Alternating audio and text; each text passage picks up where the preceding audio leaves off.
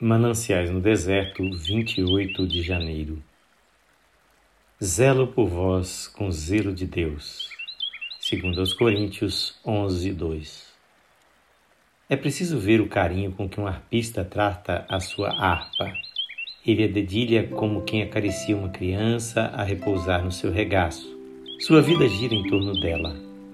Mas observemos quando ele a afina toma com firmeza e, num movimento brusco, fere-lhe uma corda. E enquanto ela estremece como num ai, ele se inclina sobre ela atentamente para apanhar o primeiro som que vem. A nota, como ele temia, é desafinada e áspera. Ele vai esticando a corda com a torturante gravelha, embora ela pareça pronta a arrebentar pela tensão.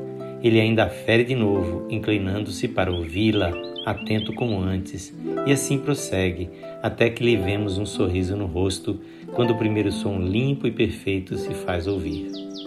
Pode ser que Deus esteja lidando assim conosco. Ele nos ama muito mais do que um arpista ama sua harpa, mas encontra em nós um conjunto de cordas desafinadas. Por meio da angústia, ele vai ajustando as cordas do nosso coração. Ele se inclina sobre nós com ternura, ferindo a corda e escutando, e ouvindo apenas uma queixa áspera, fere de novo, enquanto seu próprio coração sofre por nós, esperando ansiosamente por aquela melodia. Não se faça a minha vontade, e sim a tua, que é doce aos seus ouvidos como o canto dos anjos.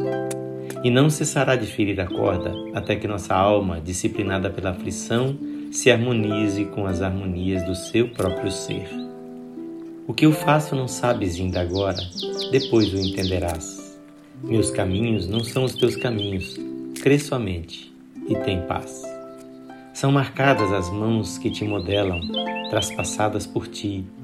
Deixa nelas inteiro o teu cuidado e reclina-te ali. No momento, parece de tristeza a firme correção, mas depois produz fruto de justiça e abranda o coração que depois, trabalhado pela graça, cantarás em louvor.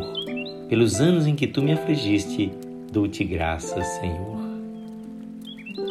Esta é uma mensagem gravada pelo seu amigo Pastor Edson Grando. Que o Senhor Jesus derrame abundantes bênçãos sobre a sua vida e a sua família.